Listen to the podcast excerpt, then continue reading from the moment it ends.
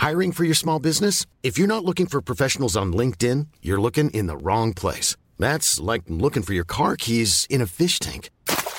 LinkedIn helps you hire professionals you can't find anywhere else, even those who aren't actively searching for a new job but might be open to the perfect role. In a given month, over 70% of LinkedIn users don't even visit other leading job sites. So start looking in the right place. With LinkedIn, you can hire professionals like a professional. Post your free job on linkedin.com slash spoken today.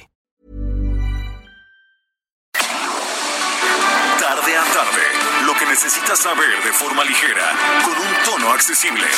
Solórzano, el referente informativo.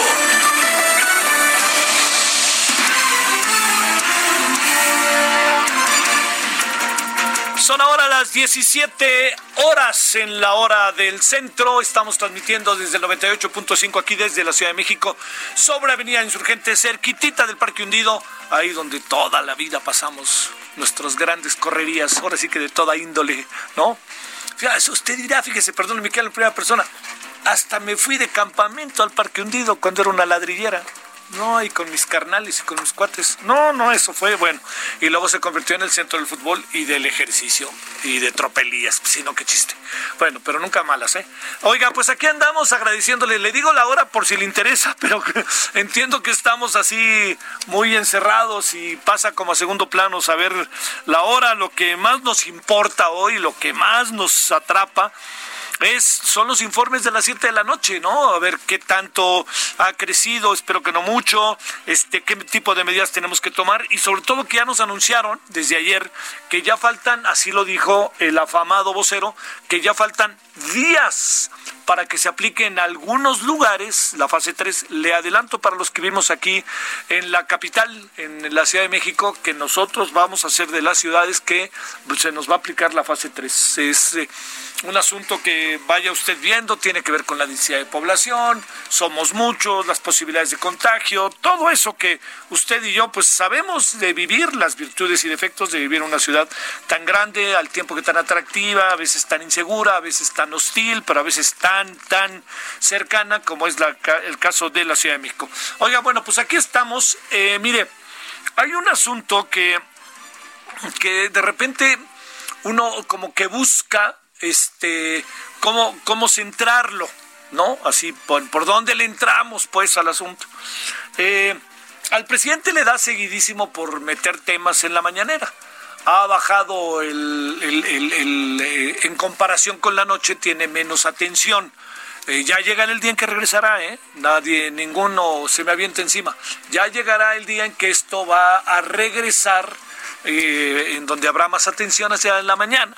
La razón ahorita pues es que estamos en medio de una bronca en donde lo que más nos importa es cuéntenos qué pasa a las 7 de la noche para que podamos pues, diseñar nuestra noche y diseñar nuestro día siguiente y así. Estamos en este periodo en donde todo se va decidiendo casi que un poco día tras día, ¿eh? Estamos en el día tras día, no es muy difícil pensar de aquí a una semana, por ejemplo, ¿no? ¿Por qué? Porque si se incrementa el número de casos o disminuye, la estrategia es una o la estrategia es otra. Y eso solamente sobre la marcha se va viendo. Los pronósticos, yo sé que lo sabe, pero si no, déjeme decírselo, si no lo sabe usted, yo, los pronósticos no son en este sentido como muy positivos. ¿Qué quiere decir? Que en una semana, no, olvídelo, olvídelo. Cuando el presidente dijo el otro día, a ver si el 10 de mayo, pues con todo respeto para el presidente, está verdaderamente complicado. Iba a decir en chino, pero si digo en chino, imagínense todas las consecuencias que hay. Este, pero bueno, vas para el 10 de mayo, está muy difícil. Eh, podrían tomarse ciertas medidas, pero fíjese, ayer la CEP, y hoy insistió en ello, me parece que algo muy interesante, es decir, sí va a haber un regreso a clase, pero va a ser este, a través virtual. No, de, va a ser a través presencial, no va a ser presencial, sino a través de las redes y de los sistemas que los estudiantes y los maestros vayan dirigiendo junto con sus escuelas. Entonces, eso es muy, muy importante verlo. Pero mire, la otra cuestión es, ¿qué, qué tendríamos que discutir ahorita nosotros, así, el país, ¿qué tendría que discutir? Mm, eh, que el presidente dice que el año que entra puede hacerse la la posibilidad de que si él sigue o no sigue la revocación de mandato? No. Oiga, es que hay que pensar en las elecciones. No. ¿En qué hay que pensar? Ese es el asunto. ¿Dónde tenemos que dirigir? Y ojo, las autoridades, ¿dónde deben dirigir el debate? ¿A dónde lo debe dirigir el presidente en las mañaneras? ¿A dónde lo deben dirigir? Creo que hay partidos políticos en México todavía, pero si los, si los hubiera, ellos, ¿hacia dónde tendrán que dirigir el asunto? Creo que ya ni hay. ¿A dónde lo tendrían que dirigir los empresarios? Eh, pues claro que hay que pensar en, en, el futuro inmediato, claro que hay que pensar en octubre, en noviembre, por ahí así, pero sobre todo yo le diría, hay que pensar en otra cosa, hay que pensar en cómo resolver el hoy. Estamos en la onda Fox, hoy, hoy, hoy, en eso estamos. Y entonces, si no resolvemos el tema del instrumental médico de los doctores, las enfermeras, todo eso, si no resolvemos el tema de la agresión a los doctores, si no resolvemos con claridad todos los procesos que tienen que ver con el número de personas sospechosas, muertas y este, eh, contagiadas. Si no resolvemos ponernos de acuerdo en el país, pues perdóneme, no anden pensando en si en octubre vamos a incentivar la economía. Y luego el otro problema que tenemos que resolver es la vida o la economía. ¿qué hacemos? ¿Salimos y entonces volvemos a echar a andar la carrocería de la, de la, economía o qué hacemos? Y la otra, que ya nos sacaron ahí a los que somos mayorcitos de edad, nos están diciendo adiós antes de tiempo, porque resulta que este código de bioética que sacó la Secretaría, el Consejo General de Salubridad, pues déjeme decirle que la UNAM hoy dijo, desde anoche, dijo, ah, ah, yo no tengo que ver con eso. Y pusieron a la UNAM como uno de los eh, que había desarrollado este proceso. ¿Usted qué piensa? Si hay una cama, ¿a quién se le debe dar? Y los dos tienen la misma exigencia. Un joven de 35, 40 años, una persona, o una de 70, como casi yo. Es un asunto para pensar, ¿eh? Y no es un asunto tan sencillo. Mañana lo vamos a abordar a las 9 de la noche aquí en el Heraldo Televisión. Ojalá nos vea. Y vamos a tener muy, muy buenos invitados ¿eh? para hablar de este tema. Eh, pero lo que yo sí creo es que eso pasó en España. ¿eh? ¿eh? en el día después, estos son los temas que va a ver cómo se van a discutir. Pero le vuelvo a preguntar, Arnoldo Krause hace un artículo muy bueno el domingo, ¿quiénes deben de tener el derecho de ser atendidos? ¿Los que son mayores o alguien que es menor que todavía tiene vida por delante? Es un dilema, ¿no? Es un gran dilema, no es tan sencillo, no es peras y manzanas. Bueno, caramba, pónganse a discutir eso. Pues, los que saben, yo no sé, lo único que quiero decir es, pues ojalá no me toque la disyuntiva de una cama con otra persona, pero pues a cierto punto lo entendería, ¿no? O sea, pues yo ya he vivido algo, pues el que no ha vivido y puede hacer, pues adelante, ¿no? Pero, pero el asunto va más allá, el asunto va más allá. Son todos estos temas que traemos ahorita en la mesa que están siendo verdaderamente delicados, importantes, trascendentes.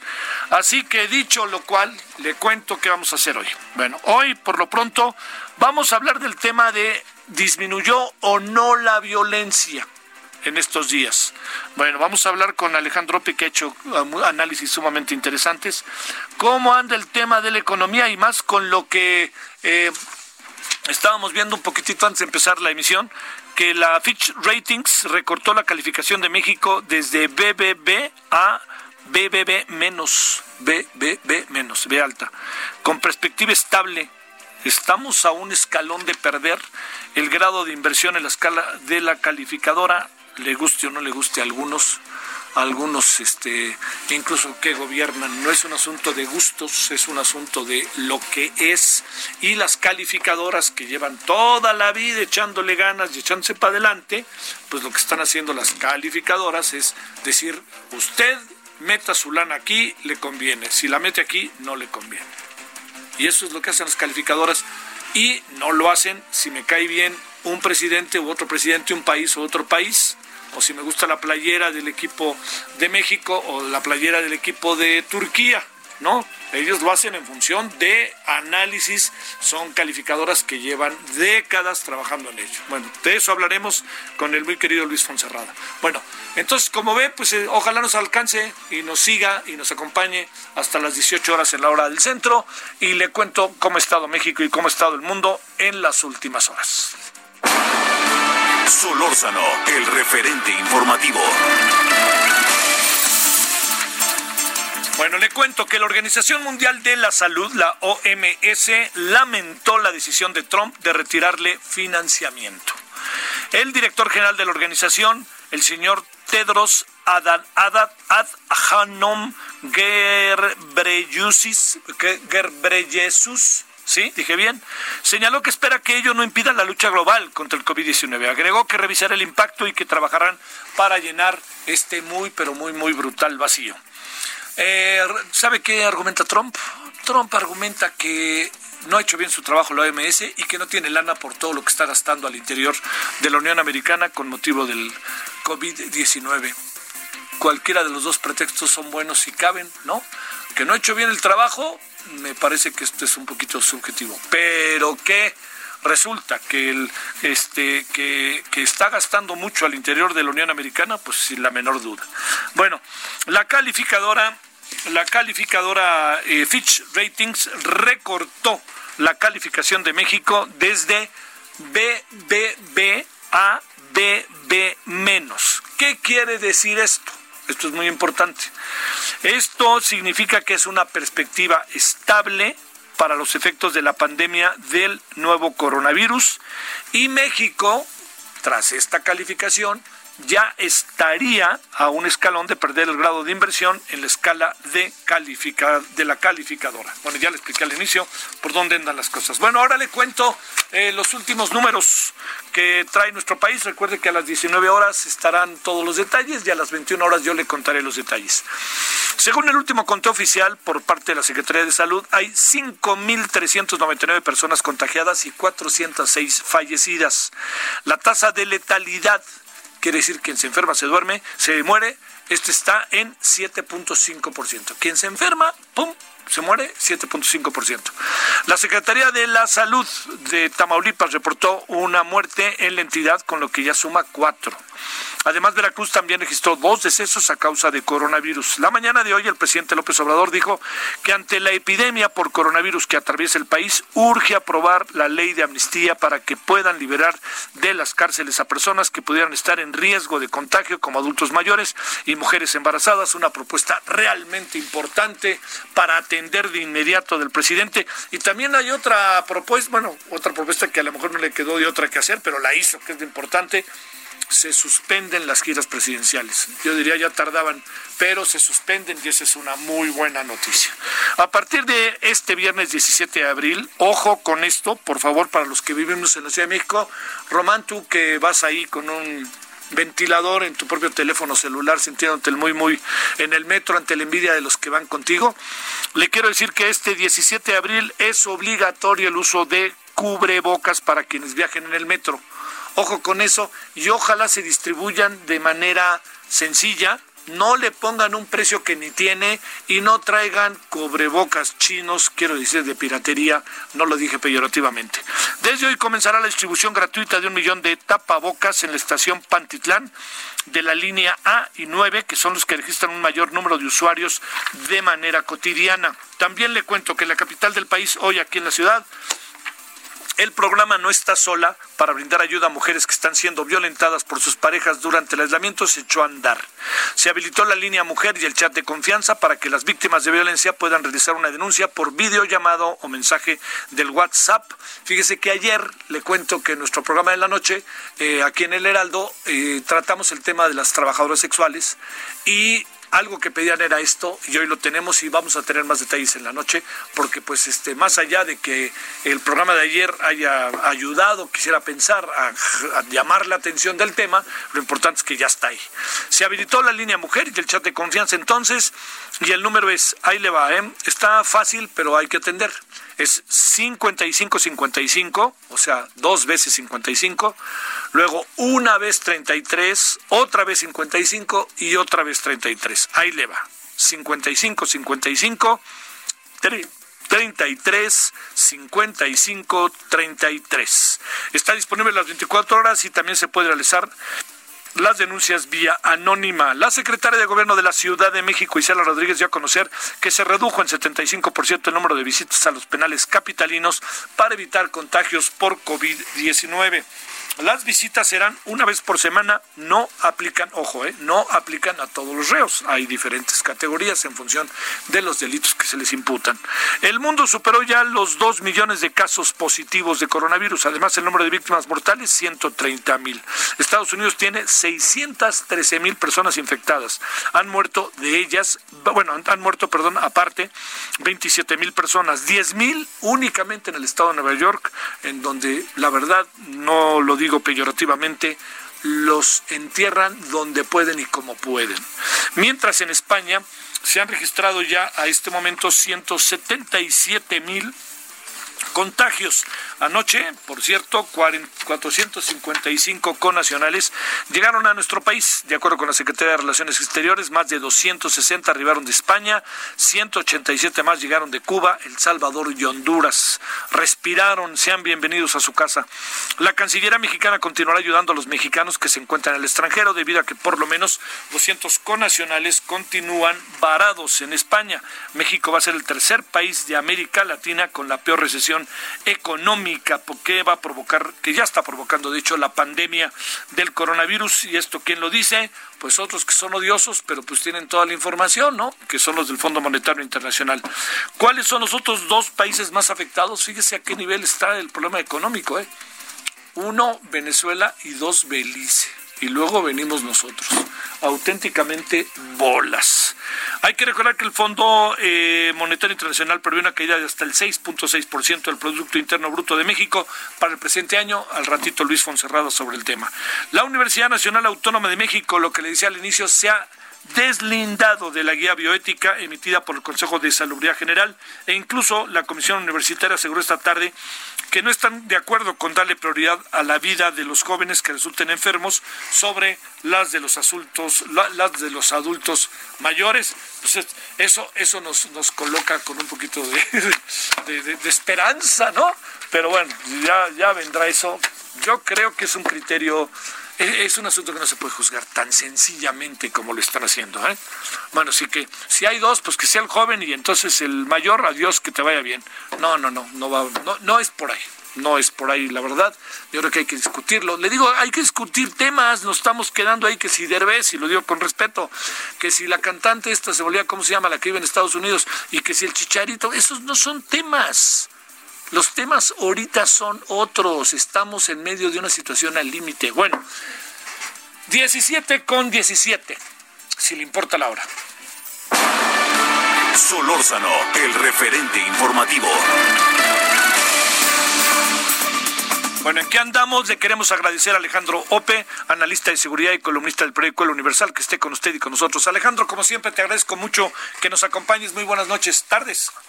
Muy buenas tardes, Javier. Buenas tardes a Victoria. ¿Tienes, eh, has reflexionado sobre este tema de bioética, de si debe un adulto mayor ser pasado a segundo plano ante un joven? La verdad, no, no sé, no, me dijeron que era otro tema en la entrevista. No, no, no, ya lo sé, pero ¿has pensado en ese ah, o no?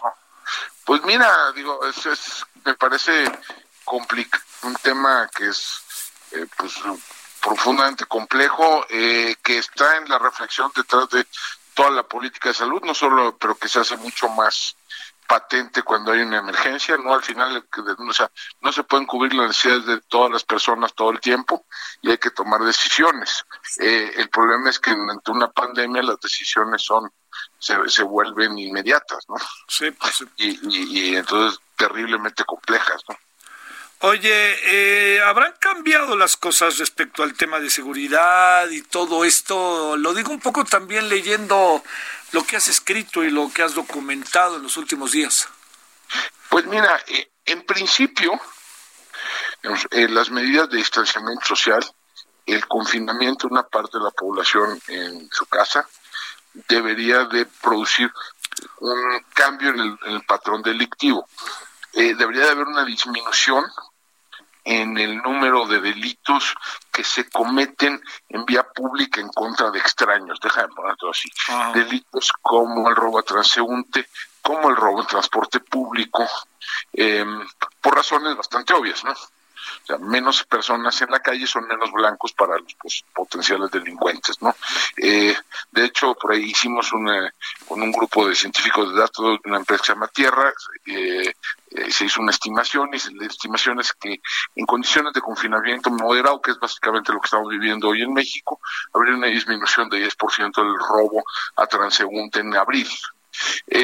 un segundo Ahora, si, si nos fuésemos a medidas más draconianas de, confinamiento más severo, como se está viviendo en Italia o en España, entonces la caída sería mucho más significativa, de hasta 65%. Sin embargo, es muy probable que una parte, eh, que haya incrementos de otro tipo de delitos. Por ejemplo, eh, la violencia doméstica, ¿no? Por ejemplo, eh, las agresiones sexuales dentro del hogar, ¿no? Y son, esos son temas que también se han empezado a documentar, se empiezan a, según algunos reportes iniciales, ha, ha incrementado el número de llamadas al 911 eh, por eh, denuncias de, violencia intrafamiliar. Em, hay también eh, la, la posibilidad de que una parte de la actividad delictiva se traslade al mundo virtual, no se vuelva, se haya mucho de que haya un crecimiento del ciberdelito, ¿no? En la medida que más personas pasan más tiempo eh, eh, conectados, ¿no? es también posible que haya cierto incremento en, algunas formas de extorsión telefónica o de fraude.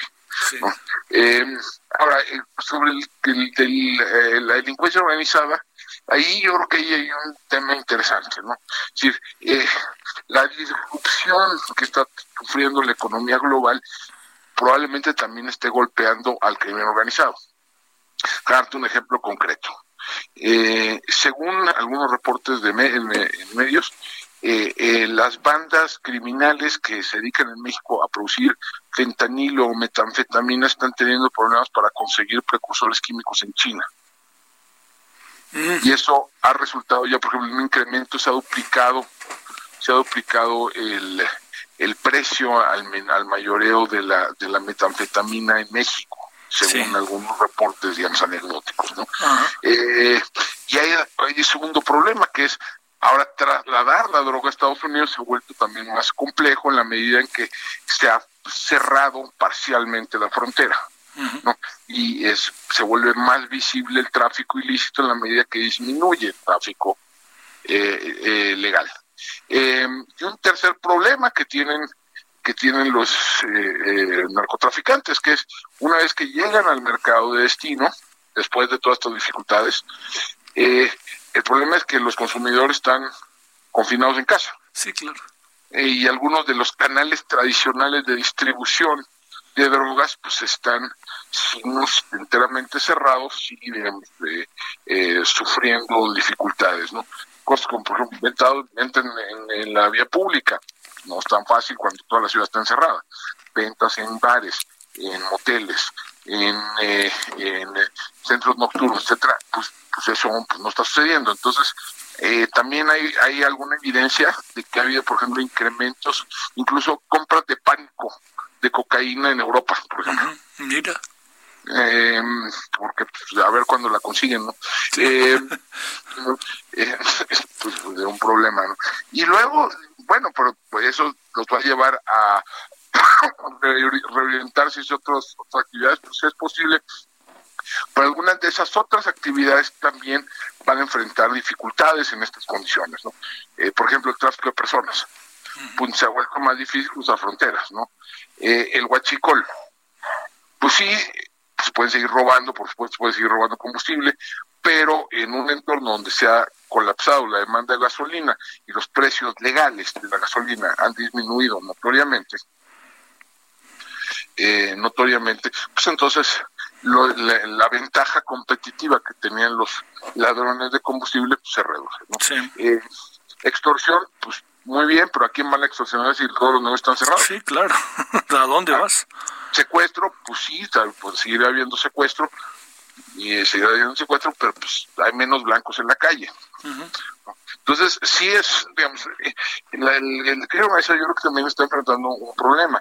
Y sería entonces tal vez un buen momento para que el Estado se posicionara, o sea, se fortaleciera frente al crimen organizado, ¿no? Sí. Eso es lo que uno desearía, eh, pero no es necesariamente lo que está sucediendo. Lo que al parecer está sucediendo es lo contrario, que en algunos casos es, es el crimen organizado el que está sustituyendo al Estado, ¿no?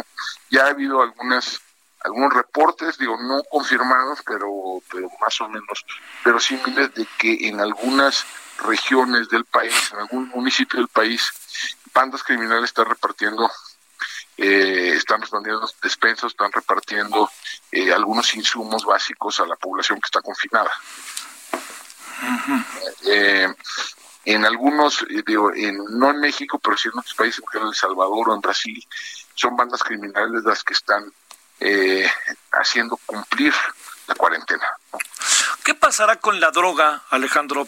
Porque digamos que de repente se deja de mover, se abarata, ¿dónde se coloca? Pienso Bueno, tanto en México. se encarece, ¿no? Se encarece, claro. Se encarece porque se vuelve más.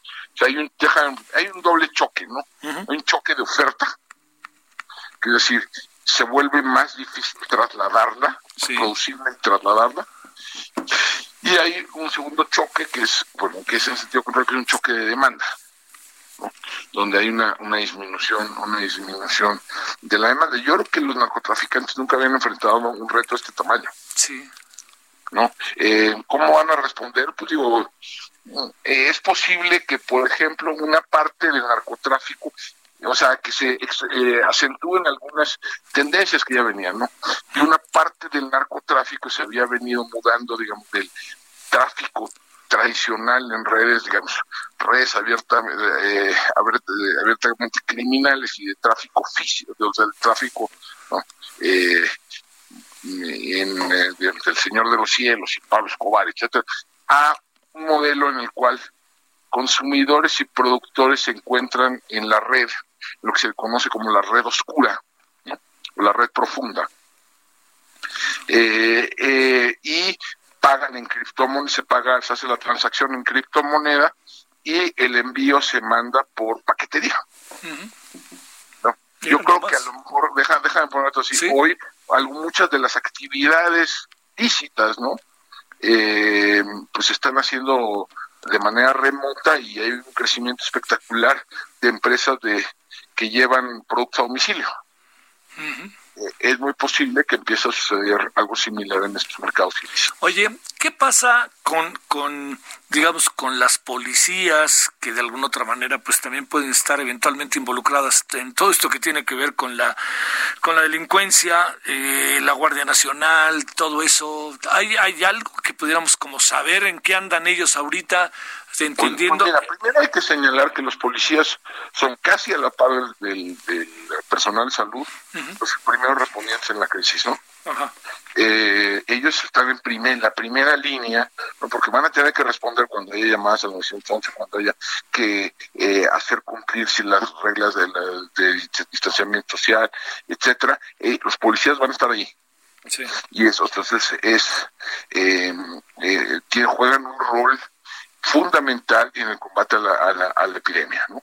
Em, eh, el problema es que, como en, en otros temas, pues no sé, no había habido la preparación, ¿no?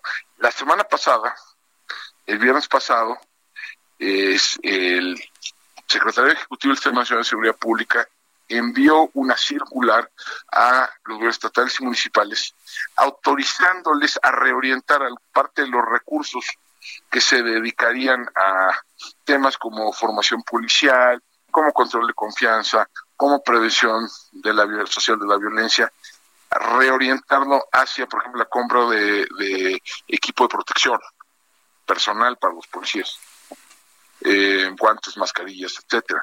Eh, digamos, y eso está, me parece bien que les compren ese equipo, ¿no? Hay al menos ya hay al menos dos casos documentados de policías de la Ciudad de México que han muerto de COVID-19.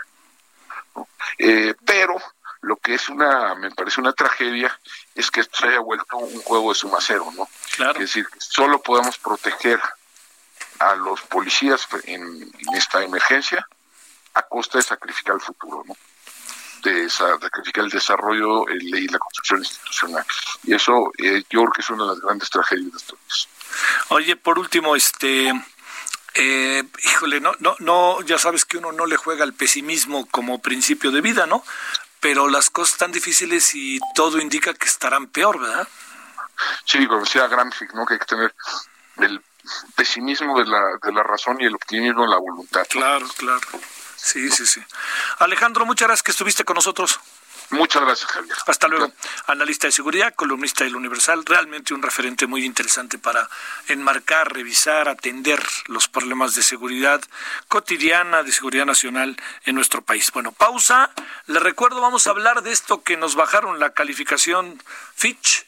Eh, la calificadora, pero también de pensar la economía de de mediano plazo, no largo plazo. Está muy difícil pensarla, ¿eh? no hay por dónde poder imaginársela siquiera. Bueno, pausa, si le importa la hora, son las 17 con 29 en hora del centro. El referente informativo regresa luego de una pausa. Estamos de regreso con el referente informativo.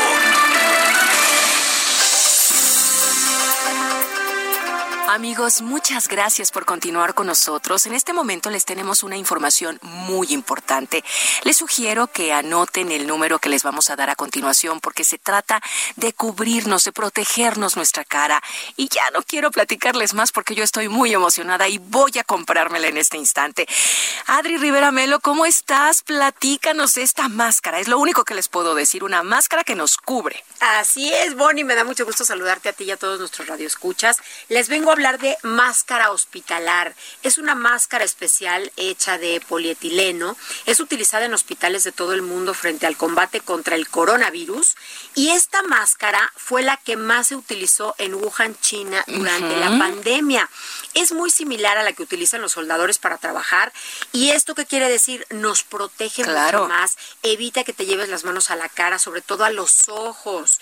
Tiene otra ventaja se puede lavar con agua y con ¡Ay, qué maravilloso! Eso también es buenísimo. Sí. Y esta máscara hospitalar detiene las gotículas de saliva cuando tosemos y cuando estornudamos. Esas gotitas que salen que contagian Y que queremos protegernos, claro. Así es. Así es que bueno, pues hay que llamar en este momento. Vamos, el número, el número, por favor. Es el 800 mil, repito, 800 mil. Y una buena oferta, por favor, promoción que valga la pena. Por supuesto que sí, se van a llevar cuatro máscaras, van a recibir cuatro máscaras, pero eso no es todo, porque también les vamos a dar el kit Protect, SOS Protect. es famoso, es muy bueno. tiene el gel bactericida para nuestras manos y el rolón para proteger nuestras vías respiratorias. Ay, sí, qué bien. Desde la comodidad de su hogar, hagan su pedido, no salgan de casa, quédense en casa. ¿Para qué salimos? Antes de 72 horas está llegando su pedido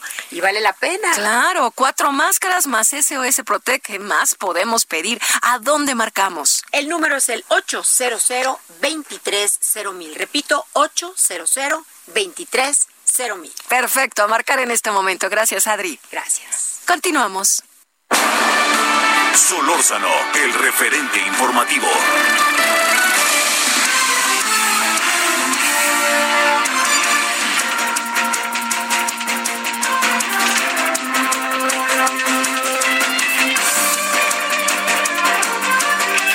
Son las, aquí seguimos en el Aldo Radio, son las 17.37 en la hora del centro. Eh, todo, todo, ya ven que le decía yo que todo indica que en estos días, lo había dicho desde ayer, eh, el señor, eh, el afamado vocero Hugo López Gatel, que en estos días se iba a instrumentar ya la fase 3. no descarte que sea mañana mismo, ¿eh? Así tal cual, mañana mismo. En sentido estricto son días, ¿no? Ayer, hoy, y va a ser mañana, pero no descarte que mañana jueves entremos ya en esa etapa sobre todo en algunas ciudades, que quede muy claro. Bueno, son, eh, le recuerdo que son ahora entonces las 17 con 38 en la hora del centro. Agradecemos profundamente a Luis Fonserrada, fue director general de estudios económicos del sector privado, estudió física y economía en la UNAM y tiene un currículum padrísimo, doctorado en economía por la UAM, investigador visitante de la Universidad de Princeton y pues de tantas cosas se puede platicar con Luis que para qué quiere. A ver, mi querido Luis, antes que nada te saludamos con enorme gusto. ¿Cómo estás? Eh, muy bien, Javier, me da mucho gusto saludarte. ¿Cómo estás tú? Pues este, pues ya sabes, aquí en cabina, como ese fue ahora mi, mi sino, el sino de muchos, no solamente el mío.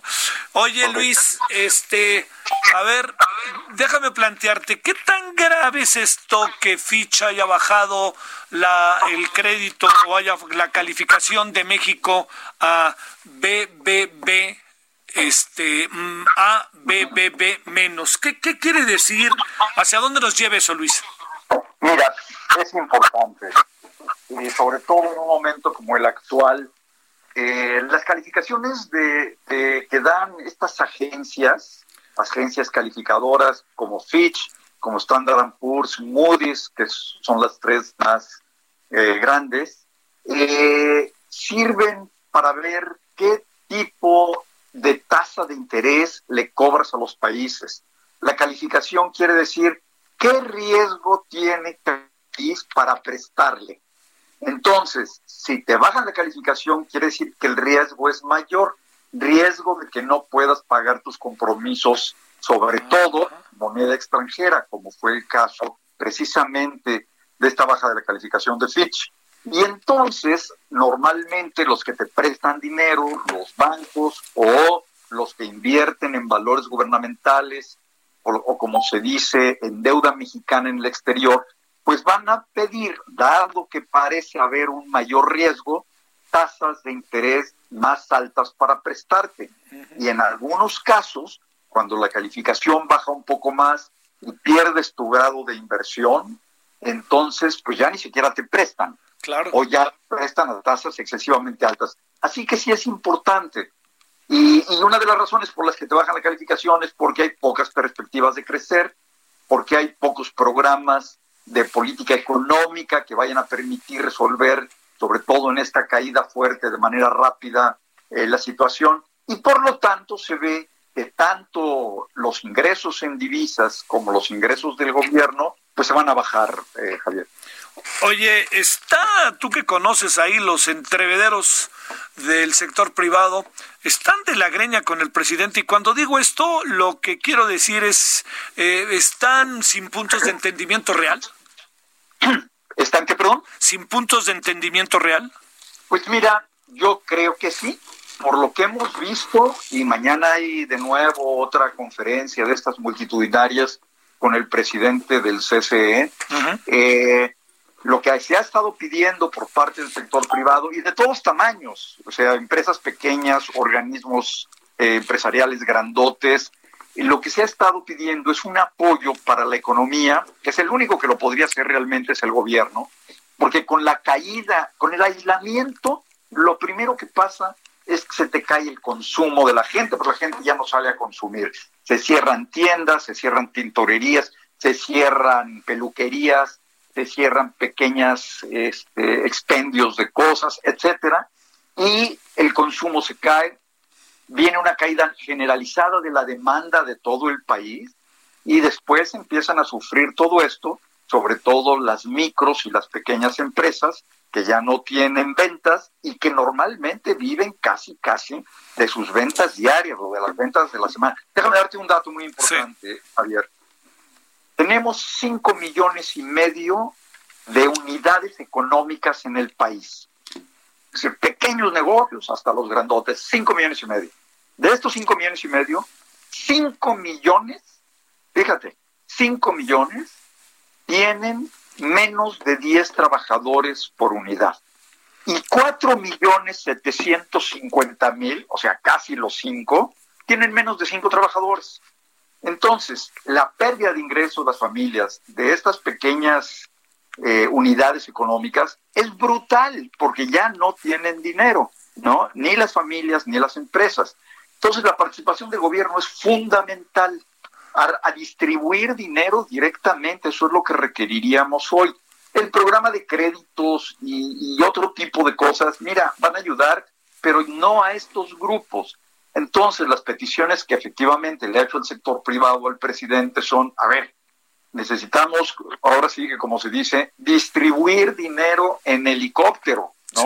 Prácticamente, mandar el dinero directamente y hay manera de identificar a las familias por los registros en el SAT, que son muchos y que no están activos, por los registros de afiliados y exafiliados del Seguro Social, por lo que teníamos en el Seguro Popular. Ahí tienes a los grupos más, más vulnerables y con menores ingresos. Pero había que inmediatamente, y no solo a los grupos que ya estaban en los programas sociales eh, que veníamos viendo el año pasado. Entonces, claro que hay, yo te diría, un desacuerdo importante sobre cómo actuar. El argumento del presidente es que no se quiere endeudar. Bueno, este es el momento de endeudarse. Y mira que yo siempre fui un gran sí, de la deuda ¿no? No, pues hoy hay que endeudarse y endeudarse en serio. Oye, este, a ver, entiendo que hay muchas cosas que en este momento no, no podemos realmente eh, saber, las imaginamos. No sabemos qué va a pasar al final del camino con todo el coronavirus. Pero venimos este mal, no venimos bien nos pega el tema del petróleo, o sea, por más que bajemos 100 mil barriles y que Estados Unidos nos aguante con 300 mil, al final de la historia están altos, muy altos, este, muy bajos, perdóname, los precios de barril de petróleo. Lo que te pregunto es, eh, esto que se nos pronostica es eh, es eh, brutal, no, no, no tiene ahorita una especie de línea que pudiera cambiar ese futuro tan lamentable, triste, patético que se nos viene? Mira, eh, no veo cómo sin una intervención fuerte. Así, a ver, tenemos un par de, pues, de conflictos. Eh, uno es si nos dedicamos a aislar un aislamiento importante de la gente para evitar un contagio muy generalizado que rebase los servicios de salud que tengamos y por lo tanto un número enorme de muertes, como ya vimos que sucedió en otros países. Eh, y en ese sentido, pues al aislar a todo el mundo, pues tenemos un fuerte costo económico porque la economía se para. Sí. Eh, entonces estás entre salud o economía, ¿no? Eh, y el otro conflicto es, bueno, pues si quieres mantener el número de muertes bajo, entonces hay que posponer el contagio, ¿no? Hasta que logremos una inmunidad eh, colectiva, que en algún momento deberá suceder, ¿no? Pero mientras no la tengamos y no desaparezca el virus, sí hay, me, parece que hay que tener muchísimo cuidado en que no se nos suba exponencialmente, ¿no? El número de, de casos y que tengamos un número excesivo de muertos. Pero entonces eso requiere, sí. y es el otro conflicto, pues un gasto muy serio, muy dirigido del gobierno y no estar considerando estas opciones que, ya no tienen sentido. Y por supuesto que hay un, se ve claramente una escasez de divisas y esto es lo que lleva a Fitch en parte por el crecimiento, pero por la otra, fíjate, tenemos al menos cuatro elementos que nos van a reducir el ingreso de divisas. Uno es el que acabas de decir, Javier, el precio del petróleo y nuestra plataforma de exportación. Otro es el turismo. El turismo se paró y traía muchos recursos, eh, 25, 30 mil millones de dólares de ingreso. Muy importante. El otro son las remesas. Con la brutal caída del empleo que estamos viendo en Estados Unidos, eh, que no se había visto, lo del 2008-2009 va a parecer de veras, eh, eh, ojalá sucediera algo así, pero ya lo rebasamos por mucho. entonces, muchísimos de, los de nuestros paisanos que estaban trabajando, sobre todo en construcción y en otras cosas, van a dejar de trabajar, sus envíos de remesas van a ser menores y ese es otro muy importante renglón. Entonces, petróleo, turismo, remesas y por supuesto las exportaciones totales de manufacturas y otras cosas, porque el consumo en Estados Unidos pues también se detuvo, ¿no? ¿Qué va a pasar con qué supones que va a pasar más allá del extra, de, o sea, ¿qué nos va a cobrar Donald Trump? Nos va a cobrar algo, ¿no? Mira, esta es uno de es una de las preguntas este que no para las que no tenemos respuesta porque hay un pues, absoluto silencio sobre esto pero algo, por supuesto, habrá, indudablemente. Yo creo que ya conocemos al presidente Trump, y por supuesto que habrá algo en términos de la frontera, en términos de nuestras eh, actitudes, opiniones, etcétera, en de política internacional, ¿no? En términos de no apoyar eh, a otros gobiernos, qué sé yo, pero no se ha dicho nada. Obviamente habrá algo, Javier, no hay duda de eso. No, pero no nos vamos invictos, ¿no? No, no, no, no. Vamos a, algo pagaremos. Oye, por último, eh, a ver, varios. Esa es una pregunta que siempre te hago, siempre que conversamos al final. ¿Cuánto va a crecer el PIB o decrecer el PIB a final de año con las variables que hoy están en la mesa, que entiendo que pueden cambiar, ¿eh? pero con las que hoy están en la mesa, ¿qué presumes que va a decrecer nuestro PIB? Mira, déjame, es difícil decirlo porque depende efectivamente eh, de cuánto tiempo dure este aislamiento y por lo tanto que no haya demanda y consumo. Pero, tal como se ven las cosas hoy, si suponemos, Javier, algo que es muy posible que suceda, que el consumo del sector privado se caiga un 30%, sí. eso puede suceder perfectamente. Hombre, mira, la afiliación en el Seguro Social ya es negativa y yo creo que este mes vamos a tener alrededor de 500 mil adicionales eh, que se pierdan en la afiliación al Seguro Social. Eh, y, en el año probablemente entre un millón y dos millones, dependiendo de cuánto tiempo dure esto. Pero eso quiere decir una caída brutal del consumo. Si se cayera 30% y la inversión continúa cayendo, pero como ya venía cayendo durante todo el año pasado, podemos tener una caída del PIB de, en, términos anuales de dos dígitos. ¡Ay, Dios! Un, mira, eh, ya se pensaba que tres y medio, que cinco, ya muchos analistas están en siete, ocho, ocho y medio. Eh, yo fui de los más eh, pesimistas porque estoy viendo una caída muy seria y yo pensé que puede ser, para empezar, 11%, 10%, 12% de caída. Y por supuesto, eso depende de que haya un programa que rescate o que apoye la actividad económica del gobierno. ¿En cuánto tiempo te levantas eh, de eso? ¿En cuánto tiempo te levantas de eso? Mira, ese es el otro, esa es la otra pregunta muy seria, porque no va a suceder que nos van a decir, ¿saben qué? Ya se resolvió y el día 15 de julio o de octubre, todo el mundo afuera. No, pues no. Pues es cierto, va a ser un proceso lento, complicado, para ir reabriendo la economía y a ver con qué lo hacemos, todos con tapabocas, qué grupos primero, qué tipo de sectores primero. Entonces, eso nos puede llevar probablemente hasta el primer trimestre o mediados del año próximo, dependiendo de cuánto tiempo estemos parados este. Oye, por último, ¿se consiguen, eh, y lo hago, es una pregunta seria, ¿eh? No creas que trae ramversé de mi parte, como dicen, ¿se consiguen dos millones de empleos de aquí a fin de año? Ni de chiste. No hay manera. Sí, pues sí. Es imposible. el gobierno tendría que estarle metiendo, mira, eh, esta, cifra de la que hablamos de un 30% de consumo implicaría una caída del PIB como de 28, veintitantos por ciento. Eso te da como un 2% mensual. Si, si pensamos solo en 24. A ver, si el gobierno decidiera solo apoyar la mitad de esa caída, Javier, un 1% del PIB mensual.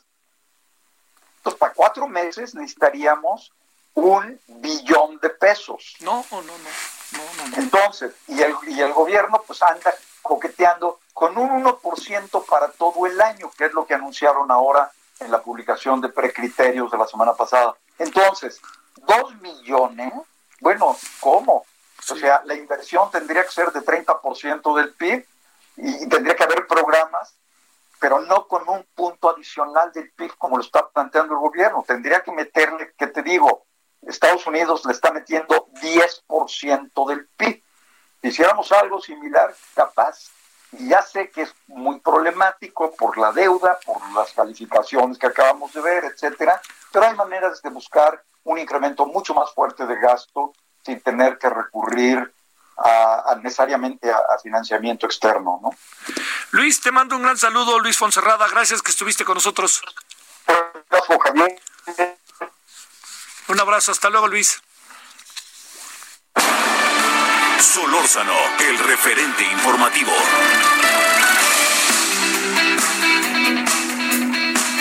Bueno, vámonos eh, hasta ya donde empieza el país y América Latina, hasta Tijuana. Vámonos contigo, querido Tahualpa. Cuéntanos qué es lo último que tenemos respecto al tema COVID. Buenas noches, Javier. Buenas noches a todo el auditorio. La ciudad más, fina de América, como se le conoce al condado de San Diego, California, enfrenta una de sus peores crisis en materia de salud. 53 sandieguinos han fallecido, la mayoría de ellos adultos mayores, y 1930 personas han sido contagiadas con el COVID-19. El Departamento de Salud del Condado de San Diego hace hasta lo imposible para contener el coronavirus en esta ciudad de California, que es una de las más poderosas económicamente, ni con los recursos de este condado se ha podido detener la propagación de este virus que tiene contra la pared a San Diego, California. Se han aplicado más de 27 mil pruebas eh, al igual número de habitantes y bueno, de estos casi 2 mil han resultado positivos. También se han distribuido dos millones de artículos de higiene entre guantes de látex, cubrebocas y mascarillas especiales para contener. En un esfuerzo desesperado, el gobierno de, de San Diego, California, ha llamado a la población para ya no salir completamente, excepto que sean por víveres o medicinas. Se hace un llamado a través de diferentes medios electrónicos para que se queden en su casa los sandieguinos, porque se prevé que en los próximos días aumente la curva de contagio en San Diego, California. San Diego, California se ubica a menos de 20 minutos de distancia de Tijuana, Baja California, y hay una gran codependencia en esta frontera, en esta región Tijuana, San Diego, Javier. Te mando un gran saludo a Tahualpa, saludos allá hasta la frontera. Igualmente, cuídense mucho. Gracias. Oiga, ya nos vamos. Nos vemos a las nueve de la noche. Hoy estaremos hablando de todo lo que tiene que ver con el tema de las agresiones a los, al personal médico, ¿no? Vamos a hablar de ello eh, desde la perspectiva del análisis y de gente que trabaja en derechos humanos, etcétera. Puede serle interesante, pienso yo. Y vamos a conversar también con el gobernador de Oaxaca. Pacto federal, ¿no? ¿Qué anda pasando? Pásela bien. Nos vemos a las nueve. Adiós. Hasta aquí, Solórzano, el referente informativo.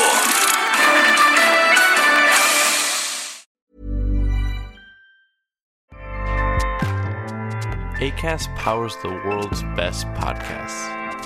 Here's a show that we recommend. The Real Housewives is a guilty pleasure for most, but if you're looking to not feel guilty about that pleasure, tune in to Everything Iconic with me, Danny Pellegrino, where I break down all the messy moments and behind the scenes antics of Bravo's popular franchise. And on Everything Iconic, I also interview celebrity guests like Kelly Ripa, Kiki Palmer, Drew Barrymore, Cameron Diaz, and more about their guilty pleasures, their past work, and so much more. So if you're pop culture obsessed and find yourself watching way too much reality TV like me, tune in to Everything Iconic with Danny Pellegrino wherever you listen to podcasts. ACAST helps creators launch, grow, and monetize their podcasts everywhere. ACAST.com.